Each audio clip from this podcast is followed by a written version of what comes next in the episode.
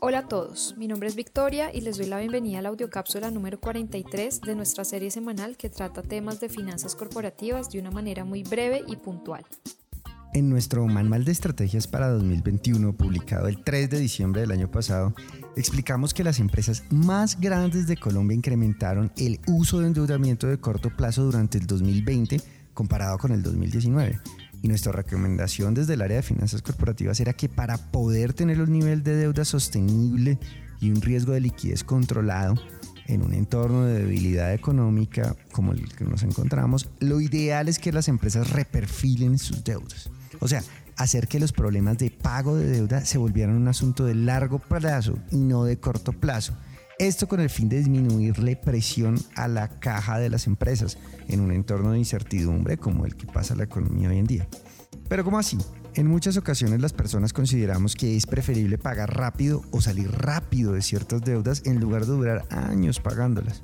Al fin y al cabo, ¿para qué gastar dinero en intereses durante muchos años si se puede sortear el corto plazo con cierta pericia? Además, las tasas de interés de corto plazo se encontraban en niveles mínimos el año pasado y buscar endeudamiento para plazos más largos podía salir algo más caro.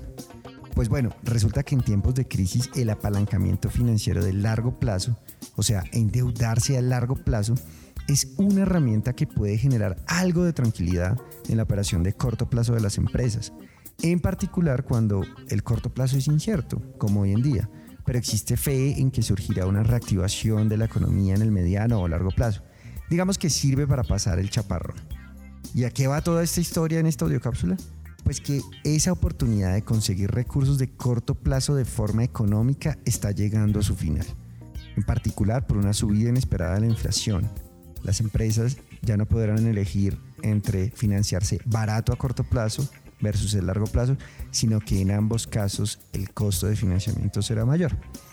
Entonces, con tasas más altas, ¿qué debe hacer una empresa?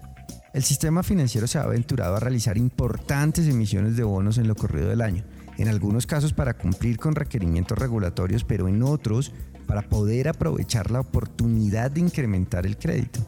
En el primer semestre del 2021, en el mercado público de valores, los inversionistas compraron cerca de 6 billones de pesos en nuevas emisiones de bonos, en donde la gran mayoría fueron bonos emitidos por entidades financieras. Pero el interés por parte de inversionistas pudo llegar a ser de 9 billones de pesos. Ahora, el sector real, o sea, las empresas, apareció poco. Y la pregunta que surge es si las empresas están jugando a adivinar el futuro y confían en que podrán renovar sus créditos de corto plazo para capital de trabajo independientemente de lo que pase con las tasas de interés o se animarán a proteger su caja y estructurar sus pasivos más hacia el largo plazo. Esa es una de las preguntas que estudian las finanzas corporativas. ¿Cuál es el nivel óptimo de deuda y a qué plazo debe ser emitido? Y la respuesta no es obvia.